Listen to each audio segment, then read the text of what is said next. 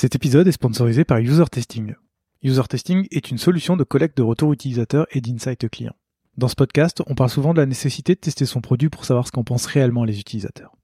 Avec User Testing, vous pourrez facilement recruter vos clients et des utilisateurs pour tester vos interfaces, que ce soit un site web, une application ou même des maquettes. Les retours obtenus sur User Testing vous permettront de savoir ce que pensent vraiment vos utilisateurs de vos interfaces et de prendre les bonnes décisions d'évolution pour vos designs.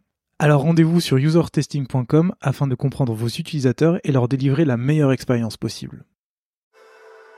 Dans un voyage, ce n'est pas la destination qui compte, mais le chemin parcouru. Je suis Gauthier Zimmerman et bienvenue dans Design Journeys. Design Journeys, c'est le podcast qui part à la rencontre des talents du design francophone. À chaque nouvel épisode, je discute avec un ou une designer à propos de son parcours, de son métier et de son quotidien. Mon objectif est de comprendre et de vous partager leur processus créatif, leur méthode de travail et leur façon de se réinventer. Bonne écoute Salut Julien Bonjour Gauthier Bienvenue dans ce nouvel épisode de Design Journeys. Très content de te recevoir et d'être aujourd'hui bah, chez VP pour enregistrer ce nouvel épisode. Julien, est-ce que tu veux bien te présenter pour dire qui tu es à nos auditeurs? Ok, donc euh, Julien Clément, j'ai 37 ans. Euh, je suis dans le design depuis euh, maintenant 2006. Euh, j'ai aujourd'hui, je m'occupe de l'ensemble du design de VP, où j'ai monté l'équipe UX, c'est tout début. Et aujourd'hui, je suis en charge à la fois de l'équipe UX et aussi de l'ensemble de l'image de marque de VP et l'ensemble des campagnes que l'on peut faire avec les marques et, et campagnes de marque. Super, on va pouvoir reparler de tout ça dans le détail. Mais avant tout ça, j'aimerais bien savoir, tu disais que tu avais commencé à faire du design en 2006. J'aimerais bien savoir comment t'en es venu justement à faire du design. Euh, bonne question. Euh, à la base, en fait, euh, j'ai plutôt un profil qui vient d'école de commerce. et j'étais un féru de, publicité. Et, et, on était finalement au tout début du digital, encore en France, en 2006. Et j'ai rejoint une équipe qui s'appelait Marvelous, Marvelous Mobile, qui venait d'être achetée par, par Cara et le groupe Isobar. Et en fait, c'était des spécialistes dans le marketing mobile. Euh, à l'époque, on parlait de WAP euh, et d'e-mode, etc. Donc, on était vraiment aux prémices euh, finalement de l'Internet mobile. Et, par chance, j'ai rejoint cette équipe et et, en fait, euh, j'ai été à la fois chef de projet, designer, avec un background plutôt en, marketing, mais je m'étais beaucoup intéressé au design et le fait d'être dans un écosystème d'agences avec beaucoup de DA à côté de moi, bah, en fait, ça m'a propulsé, ça m'a permis d'apprendre et, et, ça m'a permis en fait de d'être finalement à l'école au sein de cette agence et, et d'apprendre avec avec plein de designers qui m'ont donné l'opportunité. Et, en fait, en 2007, il y a eu le boom ensuite de l'iPhone, etc. Et ça m'a permis de, continuer et, d'être euh, finalement euh, confronté à tous les sujets du high dans un premier temps, et ensuite du X, euh, dans lequel j'ai appris et j'ai pu apprendre directement sur le mobile. Donc j'étais très mobile first. Super, c'est un peu ce que j'ai noté. J'ai vu que tu avais commencé en tant que chef de projet, que tu es parti ensuite dans l'ADA. Donc, si je comprends bien, c'est le, le, fait d'être beaucoup en contact avec des designers qui t'a donné. Enfin, tu avais déjà cette appétence-là, mais au fur et à mesure d'être avec des, designers, tu as pris cette voie-là. Euh. Exactement, c'est ça. Euh, donc, Marvelous, euh, c'était une, petite équipe. à la base, au tout début, on était si je dis pas de bêtises, on devait être 8 avec les développeurs plus le, le, DG de cette boîte. Et, et en fait, il n'y avait pas de designer quand je suis arrivé. Et donc, j'avais la double casquette. Euh, donc à la fois, euh, je m'occupais euh, de, mettre en place les projets et, et ensuite l'après-midi, je m'occupais de designer ces projets. et, et donc, donc finalement, de, fil en aiguille, de fil en aiguille, il n'y avait pas de designer. Donc de fil en aiguille, bah, j'ai commencé à prendre beaucoup plus de, de projets qui étaient liés au design. Et un jour, il a fallu faire un choix.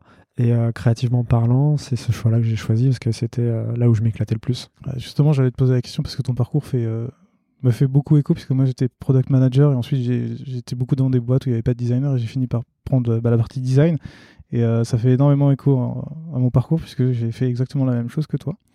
J'ai vu que justement tu avais justement as parlé de Isobar euh, qui est aussi une agence dans laquelle ensuite tu as été DA et UX, tu as bossé sur pas mal de projets et en même temps es, par la suite tu as changé de, boîte et tu es redevenu chef de projet de production.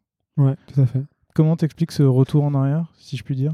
Alors, il y a eu deux, deux raisons à cela. Euh, une première qui était euh, par rapport à la philosophie de la boîte à l'instant T chez Isobar. Donc euh, Marvelous en fait appartenait au groupe au groupe Kara, Edgis Isobar et il y a une, une fusion finalement. Euh, dans laquelle je me suis pas retrouvé. Et aujourd'hui, en fait, euh, Kara, Edgis, Isobar euh, euh, s'en sortent très bien et ils ont, voilà, ils ont, ils ont grossi et, je les suis encore de loin. et, c'est une, une, très belle boîte. Mais voilà, moi à l'époque, je me, je me retrouvais pas et donc j'ai décidé de partir et j'ai eu une opportunité, voilà, de rejoindre une boîte à, plus petite, dans laquelle plus familiale, on va dire, aussi plus artisanale. Euh, et, j'ai pris cette opportunité-là pour, pour, pour apprendre et pour, pour euh, apprendre intellectuellement moi aussi, et puis euh, me donner de nouveaux challenges. Et, et, en fait, ça a été, une, ça a été quelque chose dans ma carrière qui a été assez sympathique, dans le sens où vraiment j'ai appris euh, avec des devs, apprendre des, des, sujets par rapport à des sites internationaux, etc. Donc là, on était plus dans des sites où je me suis occupé du site de Piaget euh, et dans de la production. Et, euh, et en fait euh, c'était quelque chose de totalement différent de ce que j'avais connu en agence que là je commençais finalement à mettre un pied dans le dans le process un peu plus industriel de, et dans la qualité aussi euh, de, du, du, code et, et, du suivi des projets etc donc sur du sur du, de l'agence à l'époque on était beaucoup sur du one shot et là on était dans des choses déjà à, construire des sites un peu plus pérennes euh, qui devaient marcher dans le temps, à, rajouter des, features, euh, à rajouter des, demandes du client. Euh, et donc, c'était quelque chose d'autre et ça m'a, je pense que ça m'a beaucoup aidé ensuite par la suite dans, mon intégration chez, chez Vente Privée quand je suis arrivé et, tout au long de ma carrière. Hyper intéressant. C'est D'ailleurs, pendant que, juste avant qu'on parle de vente privée, il me semble que pendant toutes tes expériences professionnelles, tu étais aussi freelance à côté, c'est ça? Exactement. C'est ce qui m'a amené chez Vente Privée en fait. je me souviens, tu m'avais dit ça au moment où on a préparé l'émission. Ce qui, ce qui m'intéressait de savoir, c'est euh, pourquoi tu as décidé de, de, faire du freelancing à côté pendant que tu travaillais en agence? Euh, alors, je vais être honnête, il y avait des raisons pécuniaires. la première. Et puis de deux, bah, euh, parfois il y a des contraintes aussi quand, quand on est en agence, c'est-à-dire qu'on ne peut pas forcément faire tout ce qu'on a envie. Mmh. Et, et, quand finalement on est, on est freelance, on, a la possibilité avec nos clients de, de, pouvoir euh, avoir un peu plus d'autonomie, proposer un peu mieux ses idées, on va dire, euh, son parti pris, etc. sur les projets. Euh, donc voilà, c'était ça. Là, aussi, tu avais aussi une casquette de. Enfin, tu faisais aussi les designs pour tes clients, c'est ça? Tu, tu... Oui, je répondais euh, finalement à leur demandes. C'est-à-dire, ça, allait, ça allait de tout. Hein. J'ai fait, à l'époque du freelance, j'ai pu faire des, des comme, comme beaucoup de freelance au début, des, des, choses qui étaient plus de l'ordre de, de, faire des menus. Hein. voilà. donc un côté éditorial jusqu'à effectivement répondre à des appels d'offres où j'étais plus avec euh, où j'étais aussi en, collaboration avec euh, avec euh, d'autres d'autres amis on va dire et on faisait des, on répondait à des appels d'offres pour des, des redesigns d'applications etc. D'accord. Donc c'est vrai qu'on est je, continuais à, à, utiliser finalement ma spécialité euh, qui était plutôt euh, le design d'applications, euh, casquette un peu plus UI, IDA mhm. pour, pour les, les appels d'offres ou en tout cas pour les sujets freelance. Très bien. Ce qui nous amène justement à Vente Privée. Ouais. tu l'as dit, tu as commencé donc, chez Vente Privée qui maintenant s'appelle VP pour les gens qui ne connaîtraient pas. Vente Privée, du coup, c'est une entreprise qui a été créée en 2001 par Jacques-Antoine Grangeon et ses associés. Euh, alors à l'époque, enfin à l'époque, c'est toujours le cas. L'objectif du site est de proposer des ventes événementielles en ligne. En résumé, vendre euh, sur des courtes durées des articles de grandes marques à prix réduit. Je résume plutôt bien la chose. Tout à fait. C'est euh, le message corporel qui a sur, qui sur le site. Tout à fait. Et donc est devenu VP en 2020. Et toi, tu arrives en 2014. Ouais, juin 2014. Pour, bah, pour faire? Alors, à la base, donc à la base, en fait, j'avais déjà été engagé un peu avant en freelance euh, pour redesigner euh, une partie de, de, de, l'application qui devait être lancée justement en, juillet 2014. Euh, et donc j'avais fait une, une, mission courte durée pour, pour, pour VP. Et, et, en fait, à la fin de cette mission, il s'est révélé qu'ils n'avaient pas à l'époque travaillé pour l'IT. C'était eux qui m'avaient engagé. et en fait, à la fin de cette mission, ils se sont rendus, compte qu'ils n'avaient pas cette expertise chez eux en interne et, et, qu'ils avaient ouvert un poste en fait dédié en fait à tout ce qui était design des applications mobiles. voilà. Et donc, ils m'ont demandé de, de, rester. Et donc, moi, quand je suis arrivé en juin 2014, quand j'ai signé mon mon CDI, euh, bah en fait, je devais continuer euh, à la base, euh, surtout me focuser sur le, lancement de cette nouvelle application que je devais terminer. Puis, il y avait tout, toute la partie fine-tuning, etc., recettes, recettes graphiques, etc. Donc, je terminais ça. Et puis après, le but, c'était que je continue ensuite à faire évoluer cette, cette application et, et l'ensemble du, du, design des interfaces de, de VP et des nouveaux projets. Ok. Je trouve ça intéressant ce que tu racontes là, parce que en préparant cette émission, je me suis rendu compte d'une chose. C'est lancé en 2001, on est en 2014, et ils n'ont pas d'expertise design sur leur application. Comment t'expliques euh, D'ailleurs, d'abord, est-ce que tu étais le seul UX designer à travailler euh, chez VP en freelance à ce moment-là sur les applications Et comment ça se passait bah, justement avant ton arrivée euh, en CD hmm. pour gérer tout ça? Je crois de mémoire que la première application de vente privée a été faite, euh, si je dis pas de bêtises, en 2010-2011 euh, par une société qui s'appelle, qui s'appelait, parce que je crois qu'elle a changé de nom, Back Elite. Oui. Et, et, en fait, ils étaient les, les premiers à avoir fait l'application l'application de vente privée à l'époque, qui avait eu un, un, un, grand succès, mhm. qui était une des premières applications françaises. ensuite, quand je suis arrivé, en fait, il y avait déjà des designers il y avait beaucoup de, de, web designers, euh, mais qui effectivement étaient plus euh, spécialisés sur de la DA euh, digitale que sur, on va dire, des, un vrai principe de, du X, etc. D'ailleurs, d'ailleurs, un des grands chantiers que, que j'ai dû avoir ensuite quand, quand j'ai créé l'équipe, ça a été finalement de, de, remettre en place une charte UI en place euh, parce que en fonction de chacune des pages du site, j'étais capable de savoir qui avait travaillé dessus. Euh, donc, euh, donc, voilà. Mais donc on avait, il y avait des, des, des, des designers. c'est juste qu'il y avait cette logique en fait, ou en tout cas l'expertise UX était plus n'était pas encore euh, là. Et en fait avait plutôt c'était plutôt du, web design qui était fait. D'accord. Euh, et donc euh, donc vraiment du, du plutôt une couche UI dédiée en fait à dédiée aux interfaces de VP et qui était principalement dédiée du coup au site internet plutôt qu'aux applications c'est ça? Exactement. Il n'y avait pas l'expertise en fait tout ce qui était application en, tout cas en tout cas, oui, il n'y avait pas, il y avait pas cette, cette, cette spécialité-là, ou en tout cas quelqu'un qui, qui, qui avait un, une vision mobile first. D'accord. Mais il y avait quand même du coup une scission entre les produits qui étaient techniquement les mêmes, mais sur des plateformes différentes. Exactement. D'accord. Et une fois que, du coup, une fois que, comment, on peut dire en tant que freelance au début, puis ensuite quand tu arrives comme ça, comment tu fais pour t'approprier une, une application qui va être refaite dans une entreprise que tu connais pas forcément, parce que tu viens d'arriver, tu es le seul à gérer ce, redesign. Comment tu t'appropries les, codes de, l'entreprise et les projets sur lesquels tu vas travailler pour le faire transparaître dans ton travail alors ça, pour le coup, c'est vraiment mon background d'agence qui m'a appris ça. Euh, c'est-à-dire qu'en agence de pub, on arrive, on reçoit un brief avec des éléments d'une marque et en, vraiment en, une heure, il faut qu'on ait euh, compris euh, quelle était la marque, quel était son sens, comment elle fonctionnait, etc.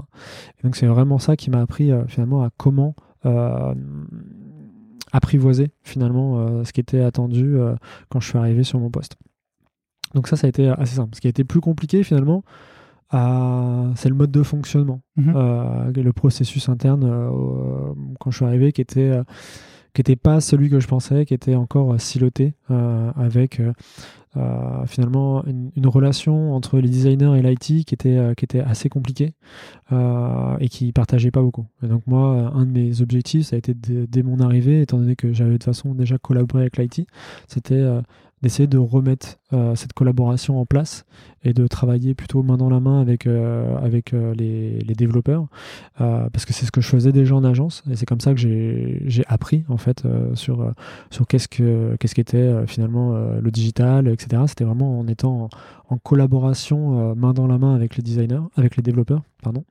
Et, et donc c'est ce que j'ai essayé de remettre en place à mon arrivée chez, chez Vente et, comment ça se passe justement la, création de cette relation avec les, développeurs quand tu arrives en tant que freelance pour, euh, bah, À la base, quand je suis arrivé en tant que freelance, comme j'avais été embauché par l'IT, euh, il n'y avait pas de souci. Quand je suis ensuite euh, passé en, en, en, CDI, que j'ai été embauché par, euh, par entreprise, bah, il n'y avait pas de souci. Au contraire, au contraire, ça s'est très bien passé. et ça, enfin même aujourd'hui encore. C'est-à-dire qu'un un, un, développeur quand, quand, quand, je vais les voir, que je leur pose des questions, de comprendre le, le why, euh, de, de, pourquoi ça fonctionne pas, etc. Moi, j'ai besoin, et c'est ce qu'on ce qu'on se dit tous ici, euh, finalement, euh, c'est on a besoin de comprendre les contraintes pour designer, pour bien designer, pour répondre et, pour, et aussi pour répondre le plus rapidement possible. Donc, donc au contraire, il n'y a, y a aucun souci aujourd'hui. On, est, on est plutôt dans, dans un environnement où, euh, où, le design et la tech en fait euh, fonctionnent euh, très bien. alors je dis pas qu'il n'y a pas des, parfois des, des petites, des petites accros, des petites, des petites tensions sur, sur quelques sujets, mais, mais globalement, franchement, je suis hyper, hyper fier du mode de fonctionnement qu'il peut y avoir entre designer et, tech. Je pense qu'on en reparlera un tout petit peu après quand on va parler de l'équipe que tu as montée. Tu disais qu'au début, tu étais en freelance dans l'IT. Au moment où tu es recruté en CDI, j'ai l'impression que tu n'es plus dans l'IT. Ah, alors, euh, j'ai eu, euh, j'ai eu, euh, j'ai eu pas mal de, de vie au sein de, de ventes privées. non, en fait, euh, pour, être, pour être honnête, euh, j'ai commencé, donc euh, j'ai été recruté à la base en freelance côté IT. Ensuite, quand j'ai été embauché, j'ai été embauché là où tu te trouves aujourd'hui, ce qu'on appelle l'agence, qui est un département interne qui s'occupe du design de, de l'image de marque de VP et, du design global de VP. Ensuite, quand on a créé l'équipe UX, j'étais donc au marketing euh, où on a commencé à, créer plutôt une, euh, une, équipe UX avec euh, des premiers PO sous la, coupe en quelque sorte du, du marketing pour développer l'ensemble de la stratégie digitale de vente privée. ensuite, on s'est rapproché, comme on travaillait en étroite collaboration avec les développeurs, on a commencé à se rapprocher des développeurs et à, être sur le même pôle euh, cette fois-ci euh, pour collaborer plus efficacement au quotidien. Euh, et ensuite, on a commencé à créer finalement une organisation beaucoup plus agile en feature team, où là vraiment on a mixé, on a mixé en fait. PO, UX et développeurs ensemble. Euh, moi, j'étais, j'appartenais toujours euh, au marketing, euh, au rattachement, mais en fait, au quotidien, enfin, je veux dire, ça change rien, parce que le but c'est de collaborer ensemble, donc en fait, le, rattachement n'avait pas trop de sens. Et puis, voilà, au niveau après. il y a à peu près, si je dis pas de bêtises, deux ans, on a décidé de passer les UX côté VPTech. D'accord. Donc euh, VPTech, c'est euh, l'organisation tech euh, dédiée aux produits de, vente privée, VP aujourd'hui.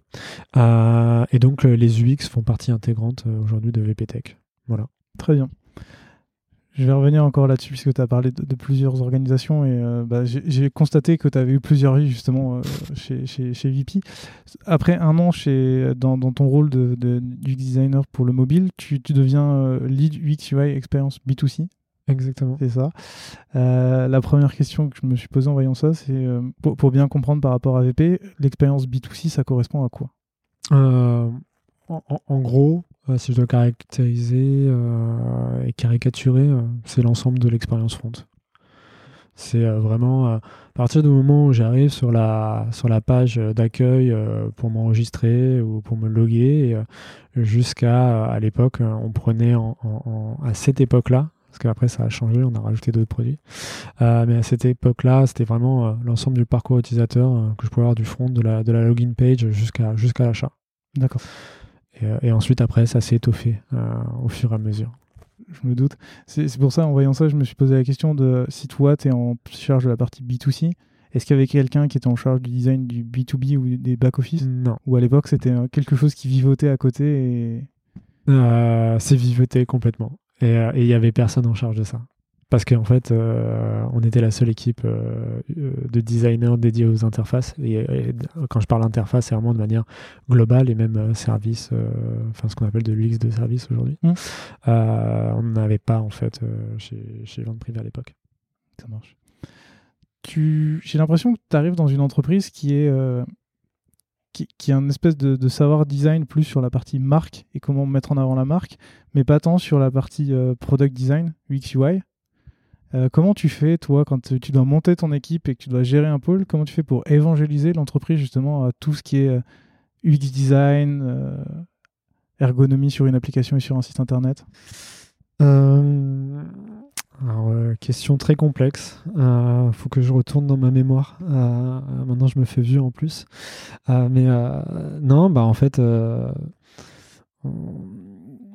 je vais, je vais, t'expliquer, mais le, but, quand on est arrivé au début, ça a été de définir euh, ce qu'on faisait. C'était très compliqué parce que euh, déjà à l'époque, on était en 2015, euh, on arrive, on crée cette équipe, on, se dit UX, UI designer, il y a encore pas mal de choses, pas mal de méthodes qu'on ne maîtrisait pas. si je compare aujourd'hui, je pense qu'il y a un vrai gap, un vrai gap, et, moi je le vois entre ce qu'on faisait à l'époque et, ce qu'on fait, euh, ce fait aujourd'hui. À l'époque, je pense qu'on était plus euh, euh, sur de l'UI design et on commençait à mettre en place des, des, méthodologies UX, mais c'était vraiment au balbutiement pour nous, si je compare aujourd'hui. Maintenant, à l'époque, ça a été surtout d'expliquer ce qu'on faisait, pourquoi on était là, parce qu'on nous a mis, on nous a de, de l'agence, on nous a mis au marketing, on a dit bah voilà, il y a des designers qui vont être dédiés aux interfaces, euh, mais on était dans une cellule marketing, je me rappellerai toujours. Euh, on, venait nous voir pour nous, pour nous demander des presses, pour des, pour des, pour des, euh, pour des rendez-vous avec des marques, justement. Je disais, mais oui, on peut le faire. clairement, je sais utiliser Photoshop, clairement, je sais faire des belles presses, mais en fait, c'est pas ma valeur ajoutée. Alors, on le faisait parce que ça permettait aussi de faire rêver les marques avec qui on travaille. Et il n'y a même pas de souci par rapport à ça. Mais c'est vrai qu'il a fallu beaucoup évangéliser sur la, valeur ajoutée qu'on apportait. Euh, je me rappelle aussi, on posait beaucoup de questions. Euh, moi, j'adore le 5 why. Mm. Euh, c'est fou, mais en fait, ça permet. J'utilise moins souvent aujourd'hui, mais, mais c'est vraiment un, un, outil qui permet en fait de, de vraiment comprendre un brief. Et, et, à l'époque, en fait, quand je demandais cinq fois pourquoi, les gens ne comprenaient pas. Ils me disaient, mais en fait, voilà, c'est ça le brief. Oui, mais en fait, pourquoi on doit faire ça? Et, et, en fait, de fil en aiguille, quand on a, a mis des, en place des, nouvelles features, qu'on a proposé de nouvelles innovations euh, et que ça a marché, qu'on a vu qu'on était, euh, euh, qu'on permettait de créer plus de valeur sur VP, une, meilleure, une meilleure navigation, etc. Bah, de fil en aiguille, en fait, ça a permis d'évangéliser tout le monde en fait sur, sur l'importance de de l'UX, l'importance de nous suivre, l'importance de nous écouter. Euh, voilà.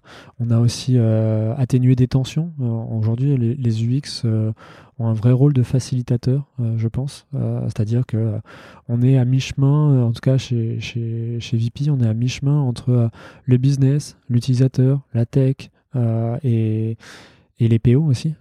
et, en fait, on, aide tout le monde à essayer de communiquer ensemble et, à essayer de, faire avancer, de faire avancer le produit. C'est comme ça que je le vois. Je sais pas si c'est vu comme ça, si c'est perçu comme ça euh, partout, mais en tout cas, euh, c'est comme ça que je le vois de, ma fenêtre. Et tu as parlé justement d'évangélisation, tu parles de le montrer par l'exemple en faisant bah, des nouvelles features et de voir ce que tu apportes. Est-ce que tu as aussi un fait des présentations en disant voilà l'équipe, voilà notre rôle, voilà ce qu'on fait? Ou tu dirais que euh, la preuve par l'exemple, c'est la meilleure façon de faire pour évangéliser? Moi, je suis plus par la preuve par l'exemple. Après, euh, on a, je dis pas qu'on n'a pas fait des prêts euh, sur euh, qu'est-ce qu'on fait, etc. Mais en fait, à chaque fois, on l'utilisait avec des use cases bien définis pour justement dire, bah voilà, en fait, on a deux choix. soit vous nous envoyez un brief, on y répond, et puis voilà. Soit en fait, on travaille ensemble, et en fait, le brief, on va l'écrire ensemble, on va essayer de comprendre la problématique ensemble. Et, et vous allez voir, ce qu'on a réussi à faire sur ce projet-là, on va le reproduire avec vous. Et c'est comme ça que ça a fonctionné en fait. C'est comme ça que ça fonctionne même encore aujourd'hui.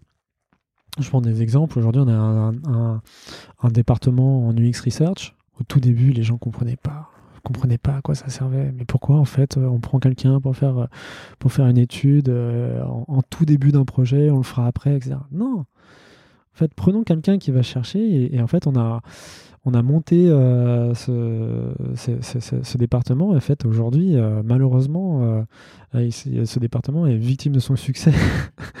et, et, et, en fait, on fait appel appel à ce département pour, pour, tout, des pour tout ce qui est atelier de, de, co-conception.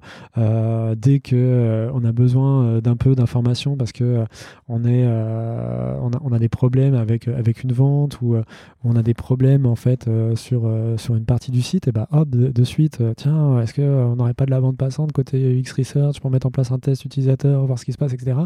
Donc, donc voilà. Et, et, en fait, ça a été vraiment la preuve par l'exemple. Montrer en fait qu'il y avait un intérêt, montrer qu'en fait, travailler en amont avait plus de sens que finalement corriger une fois que c'était en prod. C'est intéressant, ça fait écho à, plusieurs épisodes que j'ai eu. Euh, celui dont tu me parlais euh, juste avant qu'on enregistre avec euh, Morgan Peng de la Société mmh. Générale, qui disait que l'équipe design n'est pas là pour travailler pour d'autres équipes, mais avec d'autres équipes, pour créer ce brief, etc. Et puis un épisode avec Mathilde Gauthier, qui est user researcher chez Payfit, qui me disait qu'au départ, ben, pareil, on savait pas trop pourquoi il y avait de la user research. Et en fait, une fois que tu commences à expliquer la plus-value dans les équipes, ben, en fait, tout le monde se dit, en fait, il faut absolument qu'on fasse ça. Pourquoi on l'a pas fait avant? C'est vraiment, c'est vraiment bien. Ce qui m'amène à, te poser une question, c'est que là, on parle beaucoup euh, d'avancer avec l'équipe, avancer avec les designers. Euh, pendant les, les 5 ans où tu as été euh, lead UX UI, tu as composé ton équipe de 15 personnes. Et la question que je me suis posée, c'est bah, comment on crée son équipe? Ah. bah, Ce qu'il faut prendre aussi, c'est un contexte, je pense. C'est important en fait quand on crée une équipe de savoir aussi quel, est le, quel est le contexte, etc. Euh, moi, la première équipe euh, que j'ai construite, euh, d'ailleurs, en fait, mon équipe, c'est marrant parce que c'est un peu comme, comme un produit finalement. Hein. On recrée pas des équipes, hein, c'est juste des besoins qui arrivent et finalement, on a une version 1 d'équipe, une version 2, et puis voilà. c'est la même chose. Donc, moi, la, la, première équipe que j'ai eue, on était composé, moi compris, de 4. Euh, avec des gens qui, avaient un profil, un background plutôt euh, DA à la base et qui, était, qui avaient une grosse, euh, une grosse appétence sur, sur l'UI et, qui avaient envie de monter sur, sur l'UX. Et on a monté comme ça. ensuite, quand il a fallu faire grossir l'équipe, au tout début, comme il a fallu continuer à évangéliser sur ce qu'on faisait, etc., en tant que manager, il y a toujours des questions forcément de, de, budget. Mmh. et en fait, très vite, je me suis rendu compte un, que le marché aujourd'hui n'était pas encore assez mature au niveau des, au niveau des UX. Euh, c'est-à-dire, il n'y avait pas beaucoup d'UX en fait sur le marché. C'est plus ça mon point, ou en tout cas avec, avec le niveau qu'on recherchait. Euh, et, surtout, parfois, pour certains eux, était, était, pour ma part, un peu formaté euh, sur, une, sur un mode de fonctionnement.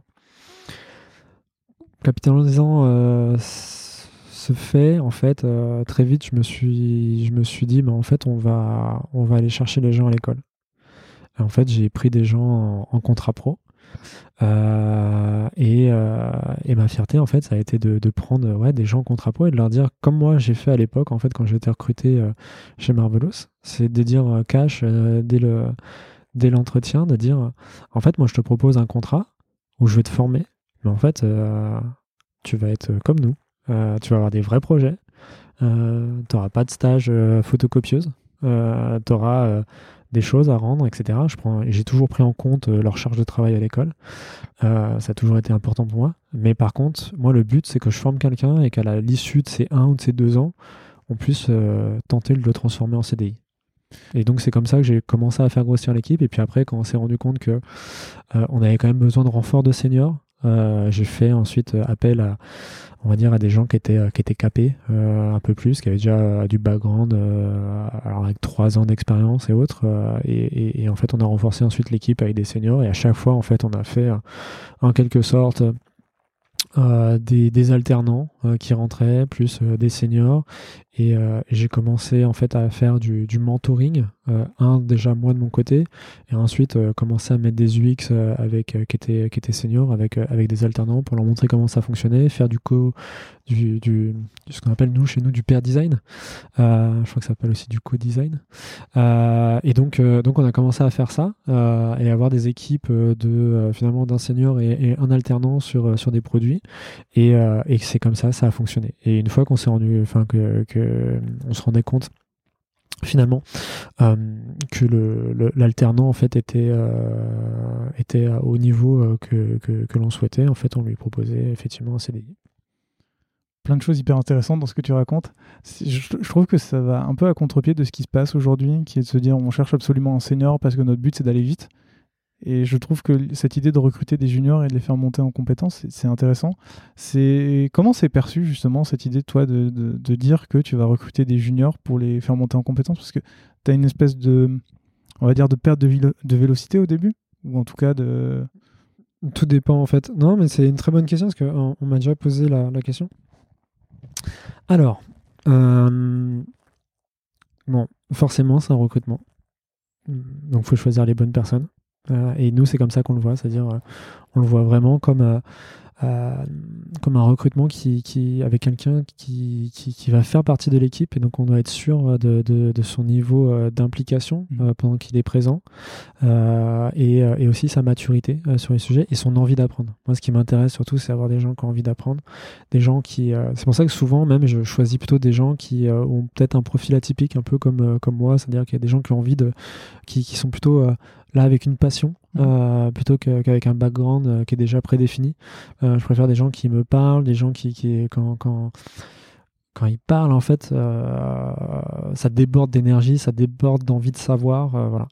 Et, et ça, c'est hyper important pour nous dans les recrutements et, parce que ça, sinon, c'est un, un, vrai match qu'on cherche et même sur les alternants. Et donc, typiquement, cette année, si je dis pas de bêtises, on a recruté euh, avec la partie euh, UX Research, juste à la partie euh, UX Design, quatre alternants. Donc on a quatre alternants qui sont arrivés depuis, depuis septembre. alors là c'est tout neuf encore, mais, mais ça, se passe, ça se passe hyper bien. Ok. Tu parlais aussi de, de pair design. Comment ça, comment ça se matérialise? Est-ce que tu peux nous dire un peu comment ça se passe? Alors, c'est quelque chose qu'on faisait beaucoup dans le passé. Et qu'on a perdu sûrement dû au Covid. Euh, aussi. Euh, mais en fait, c'est vrai que pendant, euh, je crois pendant deux ans, c'est comme ça qu'on fonctionnait. C'est-à-dire dans la période de à peu près 2000, 2018 2019. jusqu'à 2020, ouais. on fonctionnait en fait sur certains produits, certains projets en, en pair design, c'est-à-dire que vraiment on avait deux designers qui travaillaient ensemble, notamment sur des gros projets. On a un gros projet de marketplace qui a été euh, mis en place, si je dis pas de bêtises, en 2017. Euh, et justement, ça a été fait euh, plutôt sur une collaboration en pair design avec des designers, avec un designer senior, plus un, alternant. Et, à l'époque, en fait, le, but était vraiment qu'ils puissent se challenger. L'alternant, en fait, avait déjà un background en design. Euh, donc c'est ça qui était intéressant en plus. Donc ça permettait vraiment euh, de, voir finalement comment était la réflexion, comment c'était fait. Et puis euh, de dans les moments de doute, parce que même un designer qui est chevronné, finalement, il va toujours avoir, à force d'avoir la tête dans le guidon, finalement, va toujours se demander est-ce que ce que j'ai fait en fait a du sens? Est-ce que ça continue à avoir du sens? Et donc, le fait que euh, il était avec une autre personne euh, qui pouvait se challenger, euh, questionner, et surtout avec quelqu'un qui finalement partait pendant une semaine et revenait une semaine après, disait ah non mais attends en fait je comprends pas trop ce que tu as fait. Et, donc donc ça permettait voilà de, de, de, se reposer les bonnes questions et, et, d'avancer etc donc c'est assez intéressant. Et c'est quelque chose justement qu'on veut renouveler et qu'on veut remettre en place mais beaucoup plus on va dire euh, avec un sens un peu plus euh, process euh, finalement chez nous sur, sur des projets et, et, c'est demandé par les équipes. Et, je pense que ça aide, ça aide grandement en fait à enfin déjà un à la communauté UX mm. de pouvoir travailler plus en relation ensemble parce qu'on a, on a perdu un peu ça je pense sur, sur certains aspects en fait de, de l'organisation produit le Covid a en plus on va dire à accélérer un peu euh, certains aspects du, fait que les gens se sentent isolés parfois sur leurs produits. on continue, on a beaucoup de, on a beaucoup euh, de, de, meetings ensemble, même pour certains un peu trop. Euh, mais, mais, mais, mais surtout, ce qui leur manque, c'est c'est le fait de, de, de, travailler UX à UX et, et, de pouvoir faire avancer les projets ensemble. Mais si je comprends bien, c'est quand tu dis pair design, du coup, ça veut dire qu'il y a deux personnes qui sont ensemble sur un même projet, mais ça veut pas forcément dire que les deux personnes sont l'une à côté de l'autre en train de designer en même temps, mais chacune design de son côté et. Alors, il y avait, il y avait les deux, en fait. Soit c'était en co-collaboration, euh, soit effectivement chacun en fait euh, faisait sa maquette et ensuite se rechallengeait derrière. C'est quoi la différence par rapport à ce que vous pourriez mettre en place Par exemple, je sais pas si vous avez des reviews ou tu parlais de beaucoup de meetings où vous êtes ensemble. J'imagine que vous avez pas mal de rituels aussi. Oui, on a. Alors moi, j'y participe de moins en moins. Euh, enfin, sur, en tout cas sur les reviews, il y a des, y a des reviews. Alors moi, je fais des reviews de des maquettes aujourd'hui euh, pour les l'ensemble des projets, les reviews des, visions aussi des produits, des sur les gros projets en fait. J'interviens, j'interviens beaucoup. ensuite, sur, il y a des design critiques une fois par semaine qui sont organisés. Euh, et ensuite, on a des, meetings euh, une fois par semaine où, euh, les, UX montrent leur projet, chacun à leur tour, expliquent sur quoi ils ont avancé, que ce soit cette fois-ci sur des projets front et des projets back, parce qu'on n'a pas parlé aussi de cette partie-là, mais cette particularité, mais désormais on a aussi des équipes qui s'occupent du back-office de VP. et et derrière, ensuite, il y a effectivement euh, des, des, projets où on va montrer aussi euh, ce qu'on fait à, l'ensemble de, de, soit du marketing, parce qu'il y a des gros projets qui ont des incidences euh, sur, sur l'ensemble de VP et de la stratégie de VP. Et, et, ensuite, après, il y a les one-one entre manager et, et, et UX j'ai envie de rebondir sur plein de choses. euh, toi, tu dis que tu t'occupes maintenant de regarder que les maquettes et la vision pour s'assurer. Tu, tu t'essayes de t'assurer. Pardon. Tu essayes de t'assurer de quoi? De, la cohérence de, tout le fil de tout ce qui a été créé sans forcément aller dans le détail de, de l'interface ou? Exactement. Aujourd'hui, j'ai des managers qui sont présents. Euh, il a fallu que je fasse un travail sur moi-même. Euh, mais, mais en fait, le but, c'est effectivement que, que, que je laisse l'autonomie maintenant aux équipes avec leurs managers d'avancer.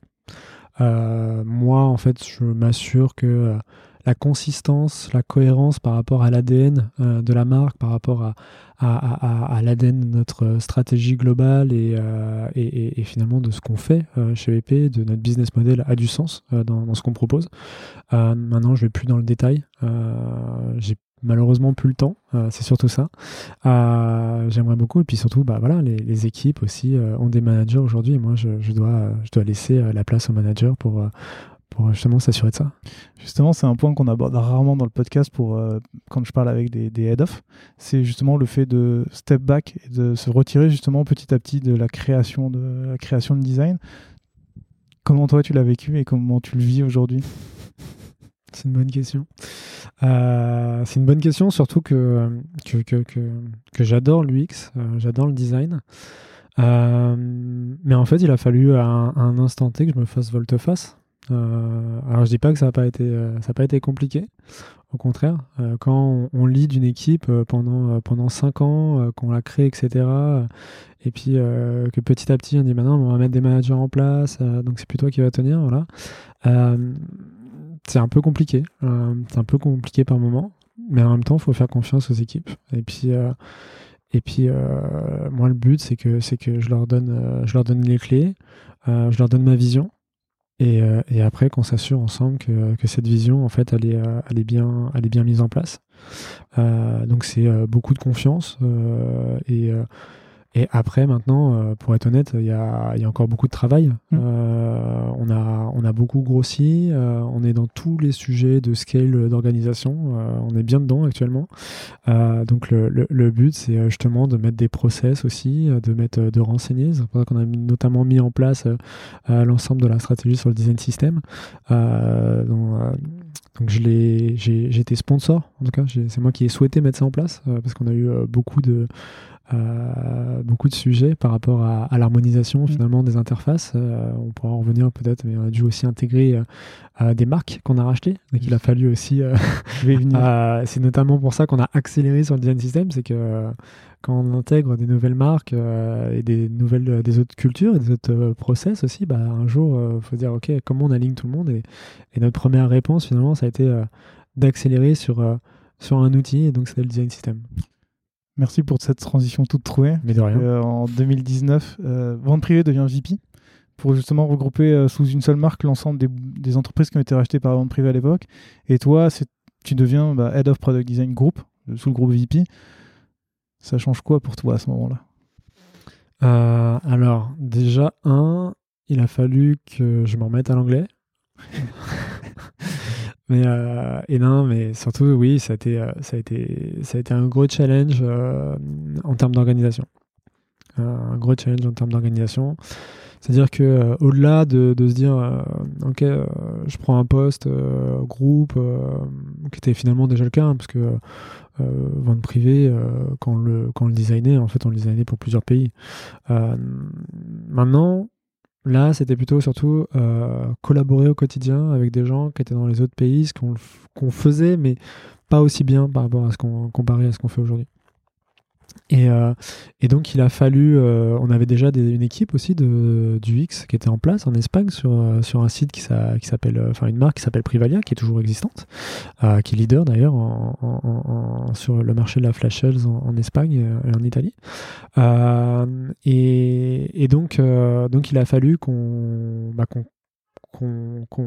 harmonise finalement euh, un euh, notre notre process euh, parce que oui on est UX designer c'est un peu c'est un peu comme le code c'est-à-dire on peut être développeur mais finalement on peut avoir des, méthodologies des, des, façons de coder qui sont complètement différentes. Bah, c'est la même chose pour le design donc il a fallu qu'on s'harmonise et et donc il, a fallu mettre déjà un des périmètres en place sur qui prenait quoi qui, euh, comment allaient fonctionner les équipes, euh, quel rythme on allait mettre en place, euh, changer, changer un peu tout ça, et puis surtout rencontrer les équipes. c'est important. Comment tu mets justement en place tout ça, tous ces périmètres, qui va s'occuper de quoi, comment? Alors là-dessus, j'ai été un peu facilité, on va dire pourquoi. parce qu'en fait, il y, a une organisation produit qui a été, qui a été dessinée par VPTech. Et en fait, on s'est on s'est on s'est accolé euh, finalement à cette euh, à cette organisation. Euh, à l'époque, moi, je j'avais donc on avait une organisation produit qu'on a qui, qui, qui, était vraiment scindée sur un découpage du front en en, plusieurs, euh, en plusieurs produits. Euh, et, en fait, on a scindé un peu plus euh, fortement avec la création de Tribe qui, comprenait des produits. Et donc, la première partie qui est Offer Discovery, donc toute la partie de login jusqu'à jusqu'à la fiche produit, en quelque sorte, on l'a laissé en France. Et toute la partie checkout expérience et post-sales, en fait, on, on l'a mis en Espagne. Et donc on a, moi j'ai pris le lead euh, sur l'ensemble euh, de l'UX au niveau du groupe et j'ai continué à garder euh, au début en fait Offer Discovery puis fil en aiguille après j'ai passé la main. C'est intéressant parce que du coup chaque designer est dans son équipe, donc chaque designer a son, son domaine de compétences on va dire sur chaque partie du parcours. Comment tu fais aujourd'hui en tant que en tant que head of pour garder une cohérence avec l'ensemble de, ton équipe, puisque chacun est dans, sa sous-équipe, on va dire. Comment vous vous organisez du temps pour que bah, tous ensemble, vous puissiez discuter? Surtout, bah, tu l'as dit, il y a le Covid et en plus, une partie de ton équipe est en Espagne. Comment tu crées justement cette euh, cohésion et cette cohérence d'équipe? Alors, euh, c'est pas simple. C'est pas simple, c'est pas simple tous les jours. Euh, justement, c'est des choses qu'on doit, qu'on doit encore améliorer. Euh, donc on a euh, tous les rites euh, qu'on a mis en place, ce qu'on a énuméré tout à l'heure. et moi surtout j'essaie de garder la relation surtout avec mes managers. Donc dans chacune des tribes en fait j'ai un, un lead et le but pour moi surtout de à la fois quand, quand, je, quand j'ai mes one-one hebdomadaires avec les leads c'est savoir ce qui se passe, euh, déjà sur au niveau des projets, les plannings, et surtout aussi, je demande beaucoup euh, de questions euh, sur l'humain, comment ça se passe dans les équipes. J'essaye de transférer le max d'informations et de visibilité à tout le monde. Et, ensuite, après, je demande aussi à avoir des des présentations euh, un peu euh, dédiées, euh, on va dire, sur des design reviews qui me sont faits sur l'ensemble des, de l'ensemble des tribes, pour garder finalement un lien avec les équipes qui me présentent leur projet, et, et, puis faire mes commentaires en, direct, voilà. Et, et, comme ça, un peu, ça me permet d'avoir de la visibilité, d'être toujours au courant des projets, au courant des problématiques. comme je fais partie aussi de, VP Tech et de la partie tech de VP, ça me permet aussi de remonter en fait euh, euh, les sujets d'alerte, euh, soit sur des, projets, soit sur des, des alertes par rapport à, des, soucis de, développement ou, ou, des soucis humains. c'est comme ça qu'aujourd'hui on fonctionne. Et alors ça fonctionne parce que en fait on a aussi des, des UX qui qui aiment partager, euh, des, gens qui, euh, sont euh, passionnés par leur travail et qui, effectivement cherchent à, améliorer finalement au quotidien ce qu'ils font et cherchent à, créer de la consistance au global. Et ensuite, euh, voilà, c'est encore à, perfectionner. On, je, suis en train de mettre en place justement, ou en train de rechercher justement une, une organisation sur laquelle en fait on, a encore plus de, je vais pas dire de process que ça fait peur, mais euh, un peu plus de, de matière euh, pour, pour garder de la consistance. Après, dans tout ça, et, et accolé à tout ça, tout ce que je viens de dire, euh, on a le design system qui euh, joue un gros rôle euh, avec quelqu'un en charge du design system plus des plus des UX qui partagent qui comment dire qui sont plutôt des ambassadeurs et qui vont créer aussi des composants du design system qui vont présenter aussi leurs nouveaux composants et, qui permettent finalement de, créer du lien avec l'ensemble du design de, de, de VP donc euh, c'est vraiment un sujet que toi tu ne lides pas, mais sur lequel tu donnes un appui pour que, les, pour que ton équipe puisse euh, avancer sur le design system. Exactement. Le, design system aujourd'hui, j'en suis, je suis plus en, en sponsor. Hmm. Je suis plus en sponsor. Euh, c'est-à-dire j'en étais à l'initiative. je le suis.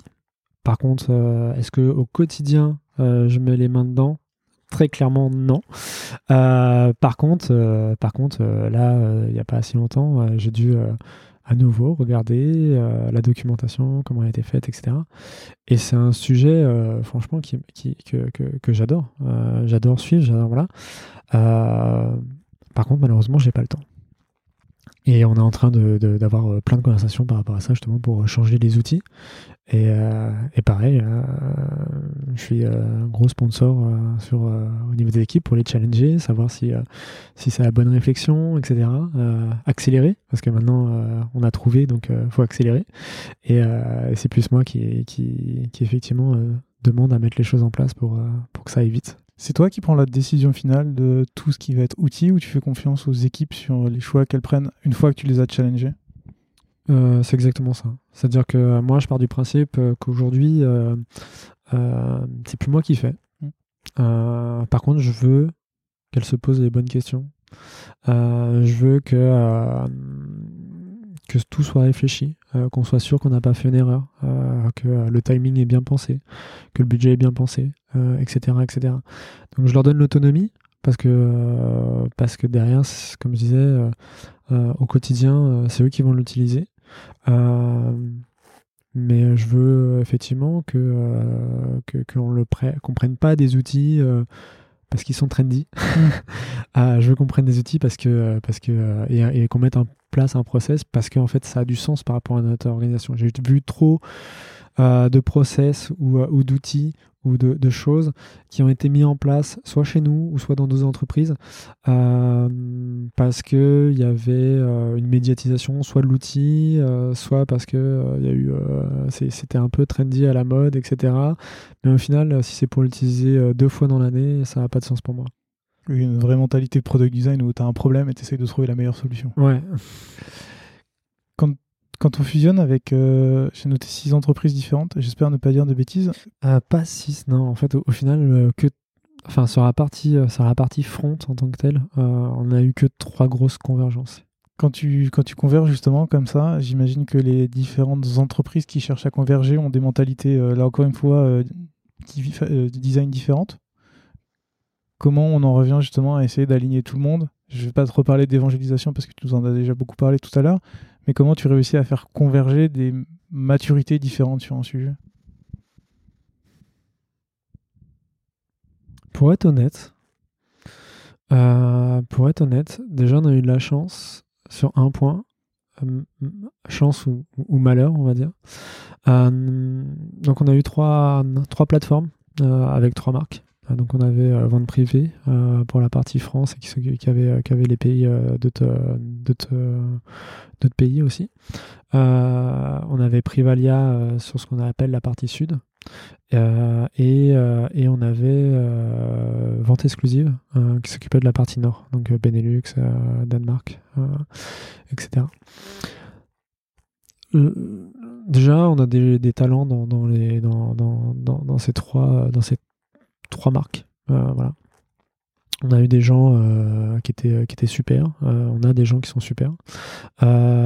Et, sur la partie UX, maintenant, c'est sur ma, sur ma partie en tant que telle, on avait malheureusement une personne qui s'occupait de l'UX euh, chez Vente Exclusive, qui, euh, pas du tout pour des raisons de, convergence, euh, mais plutôt pour des raisons, on va dire, personnelles, parce qu'il a été UX designer pendant très longtemps, en fait, seul chez Vente Exclusive. Il a fait un, travail de fou pendant, pendant, pendant trois ans, je crois, seul.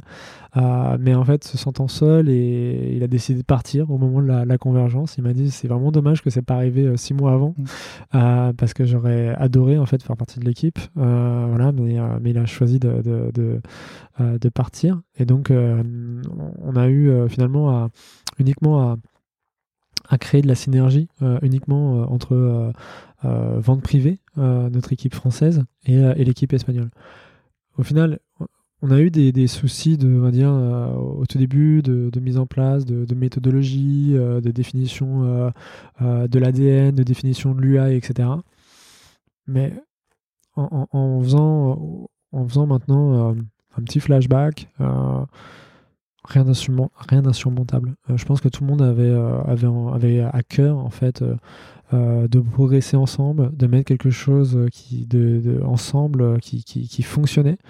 on a eu des départs, je vais être honnête, on a eu quelques départs, mais ce sont des départs qui se sont bien passés. Euh, c'est-à-dire que voilà, il y avait euh, aussi des opportunités pour, euh, pour les UX designers. Pour certains d'entre eux, ils ont eu des, belles opportunités, ils ont décidé de partir. mais, mais en fait, aujourd'hui, ça se passe très bien. on aimerait se voir plus souvent. autre que par vision. on espère que ça va être possible dans les, dans les prochains mois. mais, mais en fait, ouais, je pense que maintenant, en faisant un petit, un petit retour en arrière, c'est on a eu la chance euh, d'avoir euh, d'avoir des gens qui, qui, qui, finalement avaient déjà euh, la passion en commun. et en fait, on a réussi à monter quelque chose. Tout à l'heure, on, en a, on en a un peu parlé. De, tu parles beaucoup de stratégie, de la vision des produits. Tu as parlé un peu des back-office. Et j'aimerais bien qu'on en parle un peu parce que c'est des sujets dont on parle rarement dans, ce, dans ce podcast parce que on préfère parler de ce qui est mis en avant sur les clients. Toi, dans ton équipe, vous avez récupéré les back-office qu'est-ce que ça vous change dans votre travail au quotidien? Qu'est-ce que ça vous est-ce que ça vous challenge beaucoup plus? Est-ce que vous pouvez plus vous éclater à faire des produits qui sont un peu plus qui font parce qu'ils sont en interne? Qu'est-ce que ça change dans votre organisation? Alors, qu'est-ce que ça change dans notre organisation? En fait, on a on a deux méthodes de travail qui sont complètement différentes. Euh, forcément, sur le front, euh, on va avoir accès à de la data, ce qui va beaucoup aider euh, finalement sur, sur la collecte d'insights via, via l'ensemble des web analyses, etc. Et qui va beaucoup aider finalement à la construction de la stratégie et, et aussi la, la, construction finalement des hypothèses qu'on va avoir. Sur le bac, chez nous aujourd'hui, on a mis en place des, outils de, de, tracking mais, euh, mais en fait, ils sont, euh, ils sont finalement très peu, très, ils sont très peu présents. donc finalement, on va, on va avoir une autre stratégie qui est plus de, de, travailler sur la base d'interviews d'utilisateurs en interne. plus le travail aussi de mise en place de d'enquête de satisfaction euh, des, outils. Et enfin, dernier point, et c'est là-dessus où il travaille le plus, euh, avec cette, euh, cet outil qui travaille le plus, c'est les ateliers de, de co-collaboration entre, entre PO, développeurs et, et aussi les utilisateurs. donc en termes de, en termes de, de, mode de fonctionnement, c'est complètement différent. et finalement, on va être beaucoup plus sur une réflexion euh, en interne, euh, pouvoir euh, faire finalement des ateliers et, pouvoir toucher nos, utilisateurs en direct. Voilà. Il y a eu beaucoup de shadowing aussi qui ont été faits. donc c'est un peu différent. Et surtout, en fait, on est sur des questions finalement de construction qui sont plus liées à, des challenges ergonomiques et qu'on va moins avoir sur la partie front. Ou euh, sur la partie front, on va plus travailler euh, finalement euh, de l'émotionnel, du design, qui va être finalement pour moi, à mon sens, hein, désolé, désolé si, je dis ça, mais qui sont parfois plus simples en termes de, en termes de, de on va dire de, de challenge, de casse-tête. Mmh. voilà, c'est vraiment ça. C'est-à-dire sur la partie back office, quand je vois ce qu'ils font, un vrai challenge de casse-tête, euh, de, de, pouvoir répondre à, l'ensemble des, besoins des utilisateurs, euh, avoir une lisibilité euh, claire de l'information, avoir une navigation aussi qui, qui soit simple. nous, on, a, on, a, on avait fait ce constat-là quand on a commencé à mettre en place la stratégie pour, pour le back-office. On avait pris notamment les, les, les e-merchandisers chez nous euh, qui avait, à l'époque, en 2018, si je pas de bêtises, 15 outils dans la journée en comptant euh, le, le, papier, euh, le crayon, l'Excel, etc. Et, donc, quand on est arrivé à ce constat-là, on a dit non, en fait, il y a, de l'optimisation à faire. et, donc, le, but, ça a été justement, en quelque sorte, de répondre à, à, leurs besoins de, de, pouvoir euh, bah, simplifier leur journée. Euh, et, euh, et, donc, ça a été notre, notre premier challenge. Donc, on a commencé à, s'occuper des, ouais, des back-office en 2000, 2018, je crois. Et, et, vraiment, le but, nous, c'est de, simplifier la, la, vie des collaborateurs pour aussi bah, faciliter la production de nos ventes au quotidien. Et, le, et derrière, aussi limiter le nombre de tickets support qu'on peut avoir. J'imagine. Est-ce que du coup, quand euh, les développeurs créent ces back-office, vous vous appuyez encore sur le design system qui a été mis en place pour la partie euh, Alors c'est, euh, c'est ouais, c'est, je sais que je crois que j'ai écouté ça dans un de tes podcasts aussi. toute cette question justement par rapport au design system front et back. là aussi, j'ai envie de te dire, on est en plein dedans. on a eu une réflexion, je crois, de, de, un an sur le sujet. À la base, on a fait le choix d'avoir euh, plutôt un design system euh, qui était dédié au bac. Euh, qui était plus finalement au début toute une réflexion sur la mise en place d'un design system dédié au bac, etc. Aujourd'hui, pour être honnête, c'est reste encore un UI kit qui est à disposition, mais avec toute une réflexion et, finalement un mode de fonctionnement pour les pour les designers avec euh, la mise en place aussi euh, de, toute la documentation euh, et, et, et, un jeu aussi avec des thématiques pour que chaque, en quelque sorte, chaque produit puisse appliquer sa propre couleur dessus. Mais effectivement, on s'est reposé la question il n'y a même pas euh, six mois sur est-ce qu'on devait euh, capitaliser euh, pour le coup sur le design system qu'on avait mis en place et qui était développé pour le coup sur le fond, qui, a déjà une belle maturité pour créer une branche finalement pour, pour, pour le bac. Donc on a aujourd'hui la question, on commence à la trancher on va continuer plutôt à évangéliser sur, euh, et, à, développer euh, le, design system du bac euh, qui va être qui va être qui va fonctionner son propre environnement et, et, on va se reposer la question plutôt d'ici un an pour voir si on commence à, migrer les composants et les éléments petit à petit. Je trouve ce sujet hyper intéressant parce qu'il y a toujours deux, deux écoles. et, je trouve que la, la réponse est difficile à trancher. Non, c'est très complexe. En fait, tout dépend aussi, finalement, à mon sens, hein, euh, de la maturité qu'on peut avoir sur le sujet du design system et l'équipe qu'on peut avoir en place.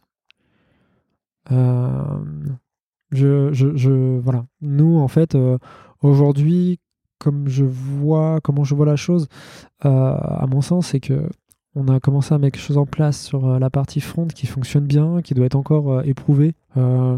Et, et, et, on a un beau mode de fonctionnement, un beau process qui a été mis en place par, justement l'ancien UX qui travaillait sur le sujet. Euh, et, euh, voilà, là on est en train de l'améliorer, on est en train d'améliorer euh, l'ensemble du, process, de la documentation, justement et, du mode de collaboration surtout avec les développeurs. Et, et en fait, j'aimerais pas que, que si on migre trop tôt sur une collaboration justement avec la partie back, que ça puisse en fait, bah, et c'est tout le sujet, que ça puisse ralentir en fait le développement du front. Je comprends tout à fait. Donc finalement, c'est pareil, c'est c'est une analyse, on va dire, un peu, un peu produit de la situation euh, pour être sûr euh, que, que, que, finalement un sujet n'aurait pas un autre. Je comprends. En 2020, il se passe quelque chose, en dehors euh, des multiples confinements, c'est le fait que tu deviennes Head of Design plutôt que Head of Product Design. Qu'est-ce que ça change pour toi au niveau du groupe, justement, cette nouvelle position? Beaucoup de charges de travail, déjà. Euh, non, non, mais le, le, le, but de tout ça, c'était euh, c'était aussi euh, bah, rapprocher l'ensemble de l'UX, donc de l'expérience qu'on proposait à, nos membres, euh, l'ensemble de la stratégie finalement de design qu'on avait euh, mis en place euh, sur le front mais aussi sur le back parce que pour moi les deux fonctionnent ensemble. Et mhm. c'est pour ça que j'ai voulu aussi avoir ce rapprochement là parce que je, ce que, ce que j'aime avoir c'est la, la, vue globale. Comment ça fonctionne. En fait le, le, front pour moi ne fonctionne pas sans le back. C'est un peu c'est un peu comme euh, une voiture et un moteur. Mm. Euh, c'est un peu, euh, un peu bête mon imagerie, mais, mais en fait les deux fonctionnent ensemble. on n'arrivera pas à faire avancer le véhicule si, si, si, si on ne comprend pas comment fonctionne le moteur, ou en tout cas s'il y a un problème, on n'arrivera pas, on pas à résoudre. Donc c'est vraiment important pour moi de, de, lier les deux. Et, et, de toute façon, aujourd'hui, il est important de mettre, en tout cas, d'assurer que tout le monde soit au courant de, la vision de, la boîte et la vision de l'expérience qu'on a envie d'avoir. Euh, et donc euh, le rapprochement entre euh, déjà dans un premier temps le front et le back était important pour moi. En 2020, effectivement, ça a été d'aller un peu plus loin. Et par rapport à la marque et la stratégie de la marque, c'était aussi bah, de continuer ce qu'on avait mis en place sur le front pour qu'il y ait un lien plus fort finalement avec la marque VP. Et de se dire finalement la partie émotionnelle euh, qui est très forte chez nous, euh, qui, compte beaucoup finalement euh, par rapport à l'expérience VP, bah, en fait qu'on puisse la rattacher un peu plus entre UX et, designer de, de, la marque. Et ça se matérialise comment aujourd'hui dans la relation entre les product designers et les brand designers? Alors, déjà ce qu'il faut savoir, c'est qu'en 2019, je m'étais aperçu que euh, euh, on avait plus en plus de mal, en quelque sorte, à, créer du content euh, pour le front. Donc, on avait recruté deux, deux profils. un profil en UX Writing, pour créer du content avec une, vraie tonalité de marque et un DA UI pour nous aider justement aussi à, créer du content euh, pour le front. Euh, et, donc, euh, donc finalement, on avait déjà des, expertises un peu plus sur la direction artistique qui avaient, qui rejoint, même si j'ai toujours demandé à ce que les UX aient une partie créative dans leur périmètre. C'est-à-dire, pour moi, euh, venant en plus euh, d'agence, euh, ça a toujours été important que la créativité même soit portée par les UX pour des questions d'innovation, des questions d'image, des questions aussi d'interaction, etc. Donc pour moi, ça, surtout sur la partie front, ça a vraiment du sens. Mais c'est vrai qu'à un moment, on peut pas tout faire il a fallu que je renforce l'équipe euh, sur certaines expertises, euh, et notamment celle-là.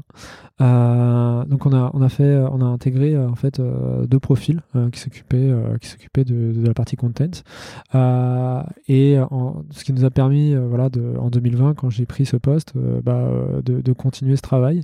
Aujourd'hui, l'agence donc qui s'occupe de la partie de la partie branding et, et, des campagnes justement collaborent euh, sur des besoins euh, des UX et continuent ce travail que j'ai commencé à mettre en, place en, 2018.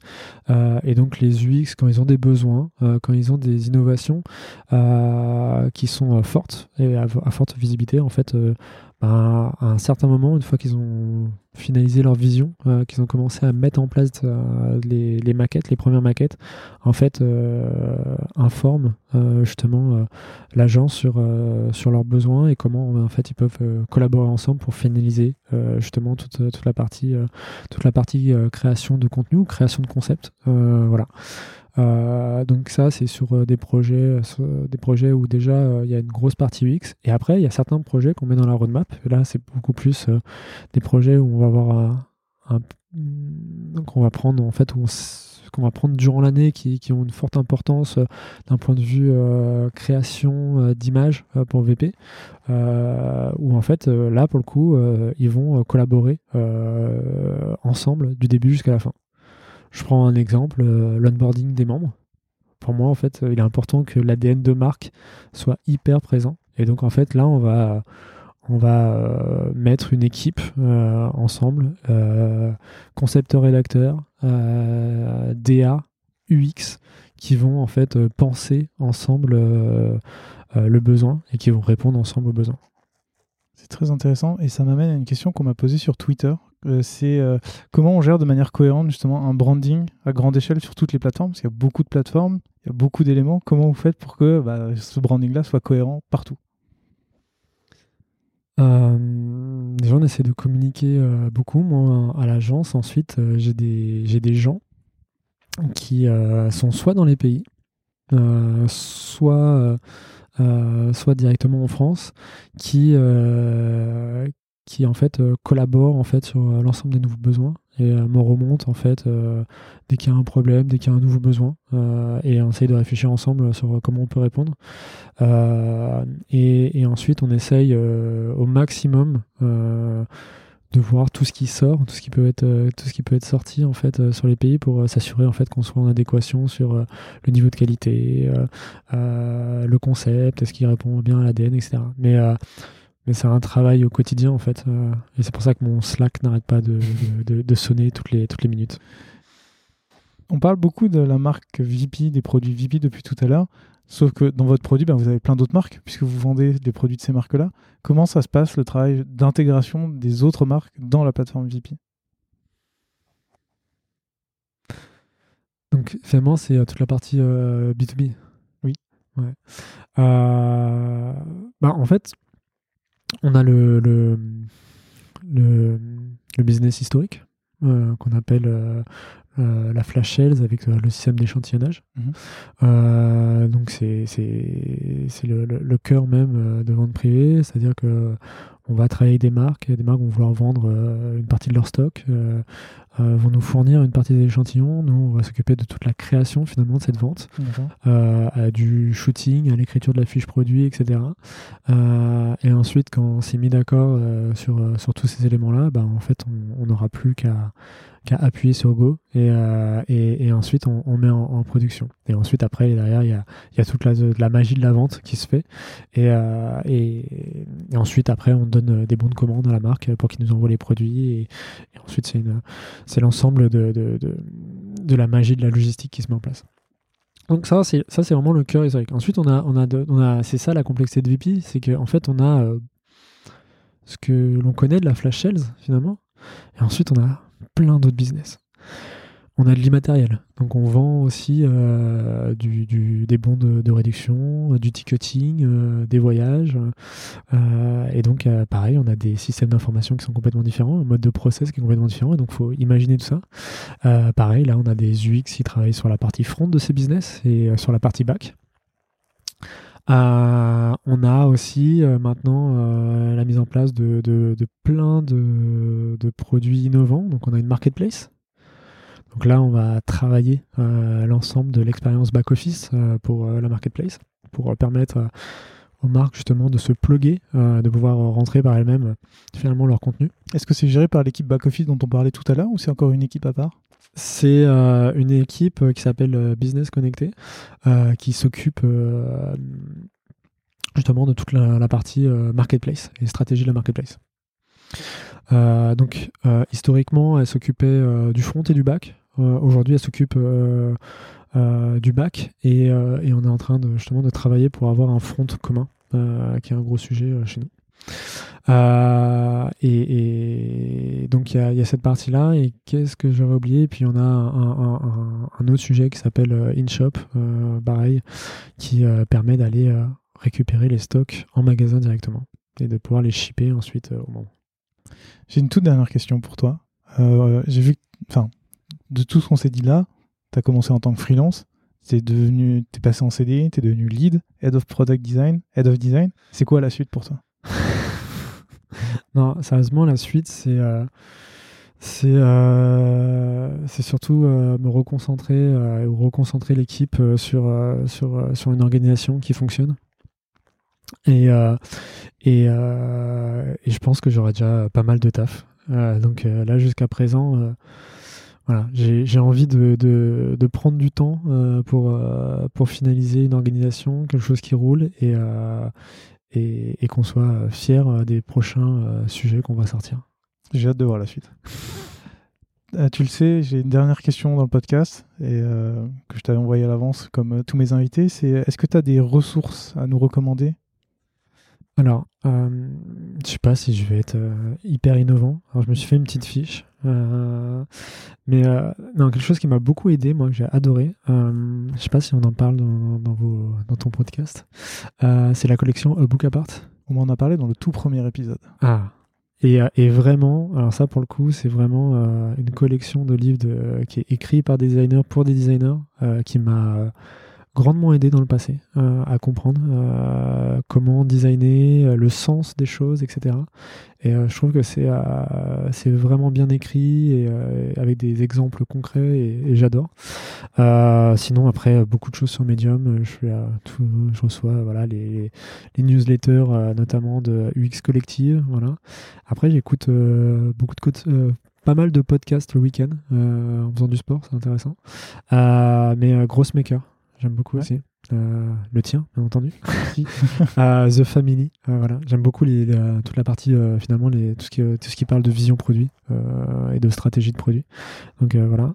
Et ensuite après, je pense que ouais, on est on est sur des classiques, hein, Don Norman, voilà. Et puis j'observe beaucoup après, beaucoup pas mal de benchmarks. J'aime beaucoup Beyoncé.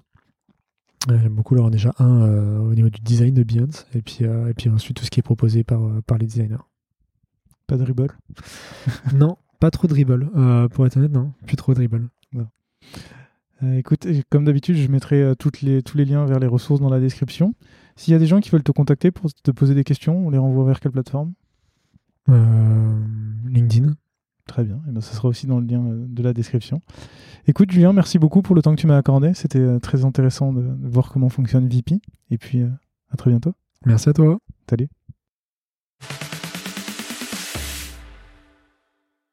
Merci d'avoir écouté cet épisode jusqu'au bout. Si vous l'avez aimé, n'hésitez surtout pas à vous abonner sur votre application de podcast préférée. Vous pouvez aussi mettre 5 étoiles sur Apple Podcast, c'est ce qui m'aide le plus à faire découvrir l'émission. À très bientôt.